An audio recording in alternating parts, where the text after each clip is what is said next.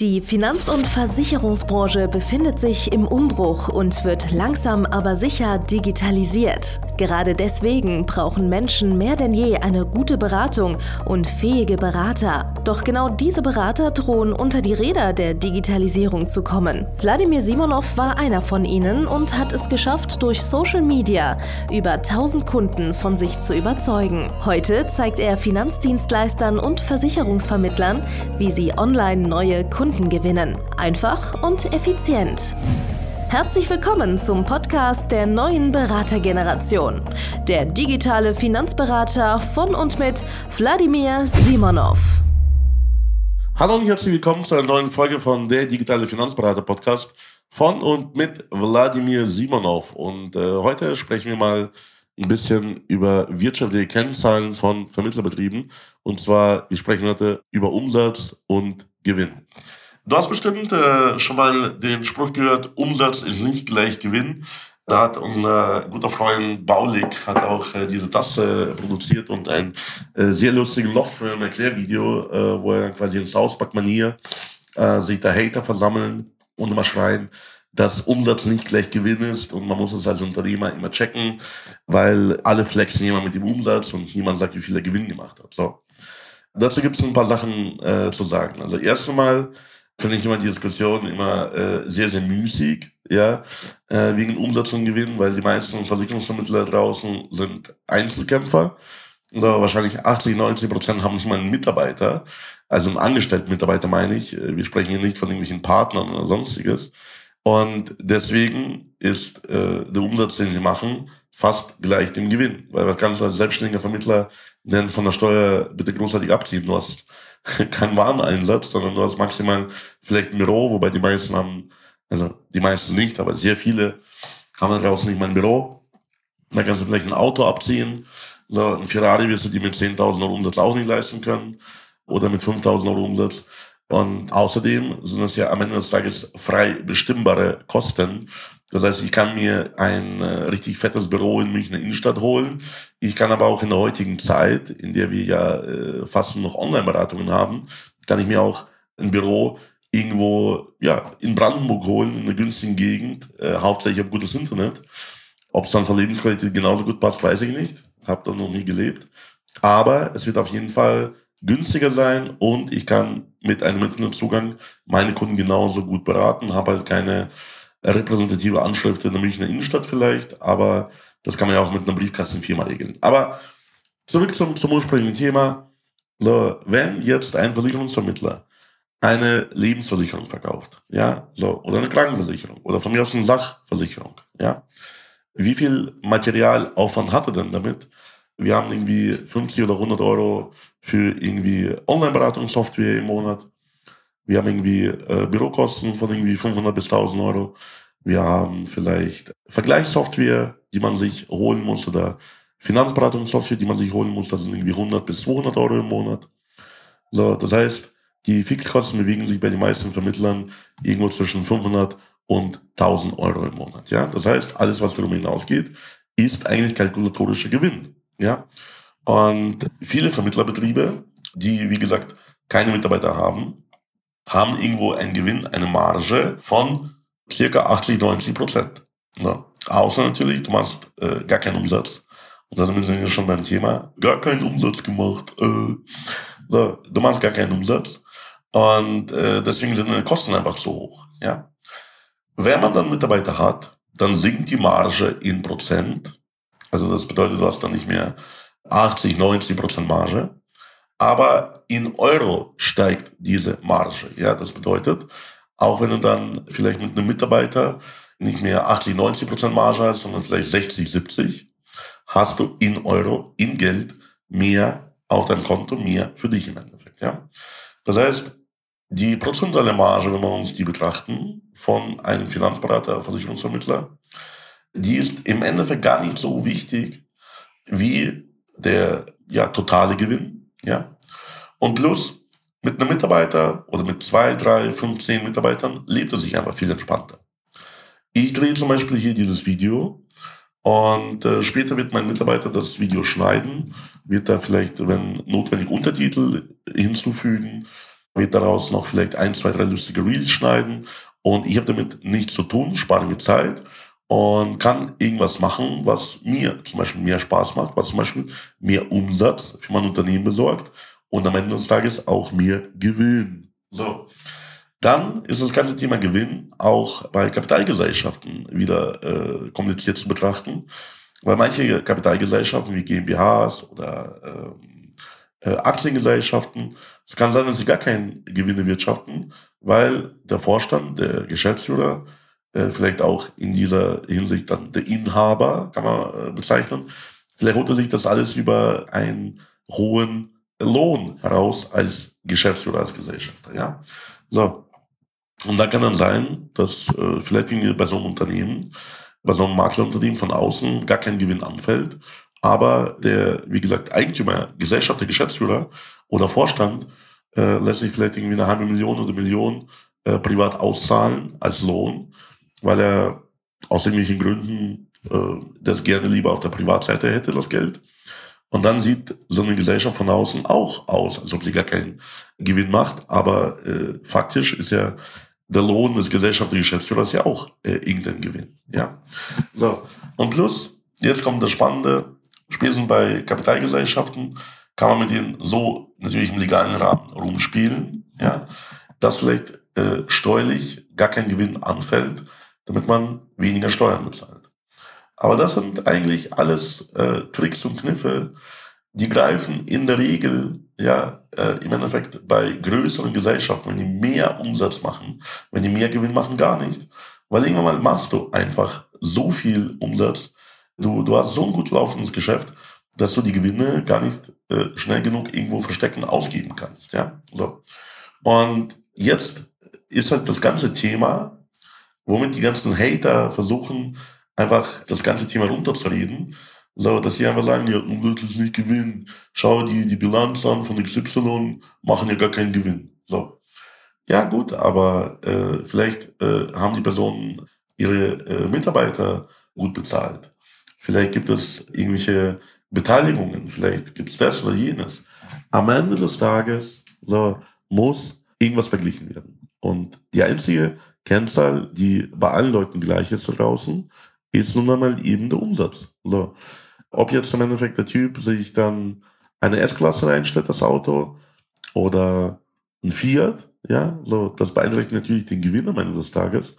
Aber der eine hat halt einfach mehr Konsum, den er halt trotzdem von der Steuer absetzen kann, ja. So. Worauf ich hinaus möchte, ist Folgendes, ja. Natürlich machen gute Unternehmen Gewinn. Mein Unternehmen hat ja auch Gewinn. So. Aber ohne Umsatz funktioniert das nicht. Und mit solchen Sprüchen, umsetzen ist nicht gleich Gewinn, begibt sich auf eine gefährliche Reise. So. Weil um Gewinn zu machen, musst du erstmal Umsatz machen. Du, es muss erstmal Geld reinkommen, mit dem du Sachen bezahlst, wie zum Beispiel Büro, Mitarbeiter, Software, Autos, whatever. So, das bedeutet, du musst dich darauf fokussieren, erstmal Umsatz zu machen.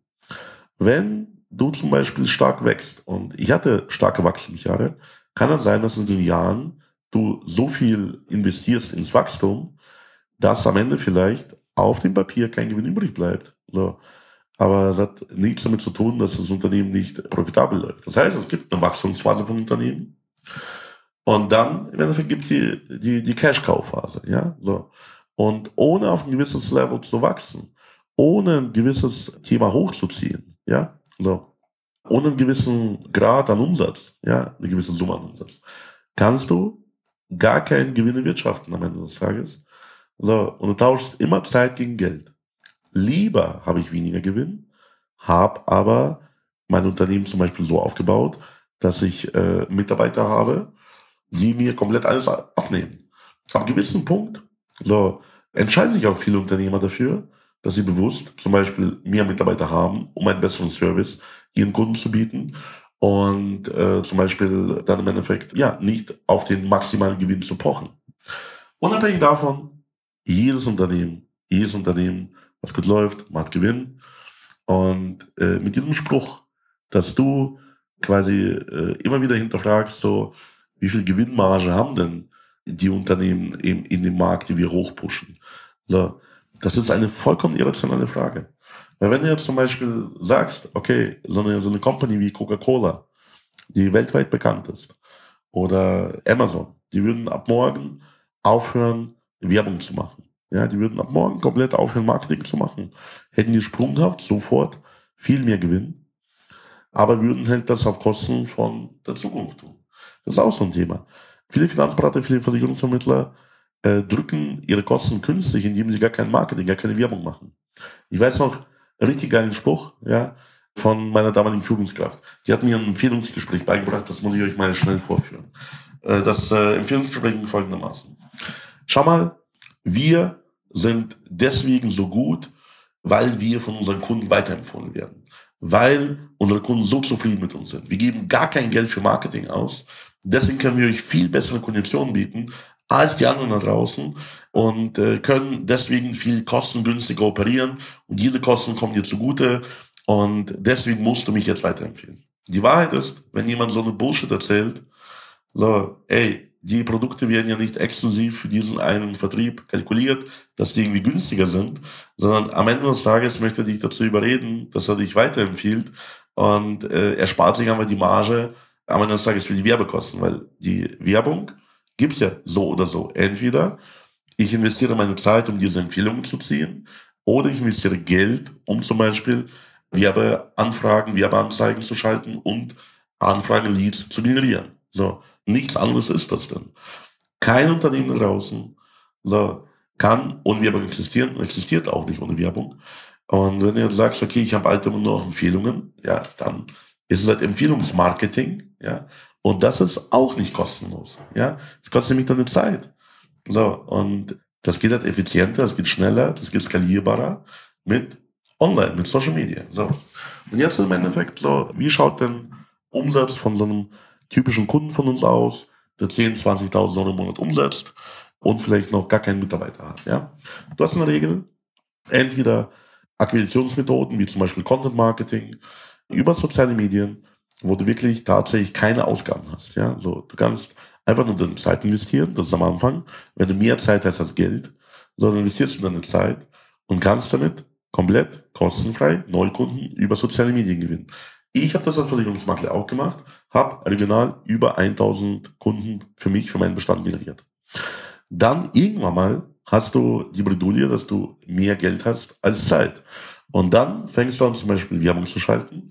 Und da kann man davon ausgehen, dass man äh, circa pro 10.000 Euro Umsatz, ja, die man reinholt, muss man circa 10 bis 20 Prozent Werbeausgaben mitrechnen. Ja, das bedeutet, du hast in der Regel, wenn du äh, vernünftig äh, Werbung zu schalten imstande bist, das ist auch eine Fähigkeit, die muss man sich erst erarbeiten, dann hast du am Anfang einen Faktor von fünf. Also du legst zwei Euro rein, es kommt zehn Euro raus. Und später hast du einen Faktor irgendwas zwischen 10 und 20, wenn du äh, immer wieder besser bist mit den Ads, dass du quasi ähm, 1 Euro reinlegst und dann kommen 10 Euro oder 20 Euro an Umsatz raus.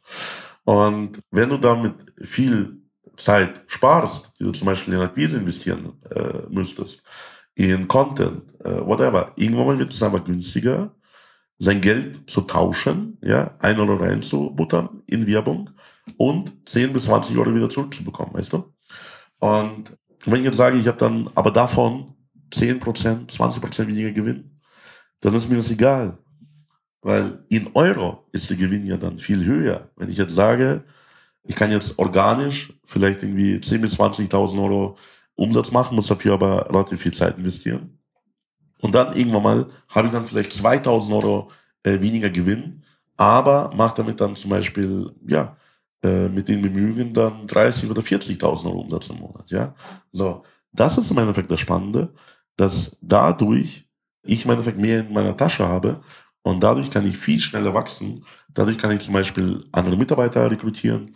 Dadurch kann ich zum Beispiel mehr Werbung schalten. Ich kann irgendwann nicht mehr für 2000 Euro, sondern für 20.000 Euro im Monat Werbung schalten. Wir haben auch schon mal 1000 Euro am Tag in Social Media Werbung ausgegeben. So, äh, du kannst, wie gesagt, äh, immer wieder auch neue Projekte angehen, wie zum Beispiel andere Unternehmen übernehmen. Und das ist im Endeffekt genau das ist doch, worum es geht dass du aus dem Hamsterrad rauskommst, wo du die ganze Zeit nur deine Zeit gegen Geld tauschst. So. Und diese Skalierungsmethode, wenn du mehr darüber erfahren möchtest, ja, wie man weniger Gewinn macht, aber dafür umso mehr Umsatz, ja. Also, das erkläre ich dir. Und am Ende des Tages, wir werden auch deinen Umsatz deutlich steigern. Und dann kannst du dir aber überlegen, wie du das verwendest, ob du dafür dir ein schönes Auto holst, ein größeres Büro, mehr Mitarbeiter. Für mich ist das Thema Mitarbeiter auch das Thema Bequemlichkeit. Das heißt, ich kaufe mir durch Mitarbeiter Zeit mit meiner Familie. So, wenn ich jetzt zum Beispiel meinen Kameramann nicht hätte, müsste ich äh, wieder von meiner Familie jede Woche zwei, drei Stunden wieder wegschneiden, um die Videos zu produzieren. Äh, und das ist mir einfach nicht wert. Da zahle ich lieber einen Mitarbeiter dafür, der das macht. Oder beispielsweise beim Thema Backoffice. Ja, so ich habe andere Leidenschaften als Buchhaltung, Rechnungen schreiben. Deswegen ist es halt im Endeffekt äh, für mich angenehmer, einfacher. Ich verzichte auf ein paar tausend Euro, habe dafür gute, motivierte Mitarbeiter, die gerne Buchhaltung machen, die gerne Rechnungen schreiben, äh, die gerne Rechnungen prüfen und kaufe mir natürlich auch wieder mehr Lebensqualität. Ja, das heißt, wenn ich jetzt äh, mein Unternehmen kann ich wahrscheinlich auch mit der Hälfte an Mitarbeitern äh, betreiben, aber ganz ehrlich, würde mir weniger Spaß machen, weil ich müsste dann selber weniger äh, mehr machen, hätte weniger Zeit für mich und meine Familie. So.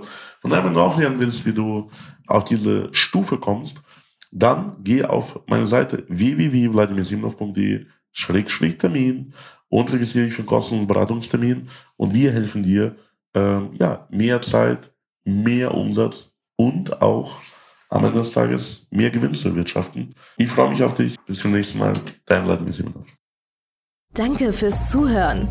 Wenn dir schon diese eine Podcast-Folge die Augen geöffnet und einen Mehrwert gebracht hat, dann stell dir nur mal vor, wie dein Geschäft und du durch eine intensive Zusammenarbeit mit Wladimir Simonov und seinem Team erst profitieren werden.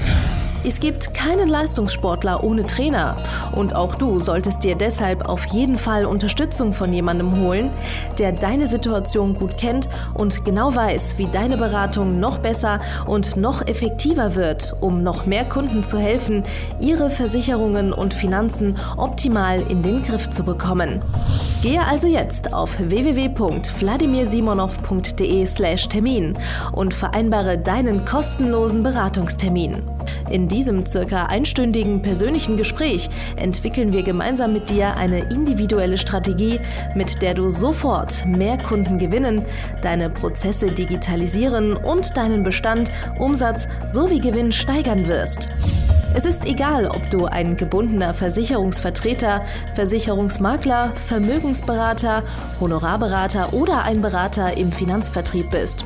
Ob du ein Einzelkämpfer oder ein Unternehmer mit etlichen Mitarbeitern im Innen- und Außendienst bist. Wladimir Simonov ist der richtige Experte für deine Herausforderungen und kennt die für dich optimale Lösung. Buche also jetzt deinen kostenlosen Beratungstermin unter www vladimirsimonov.de/termin.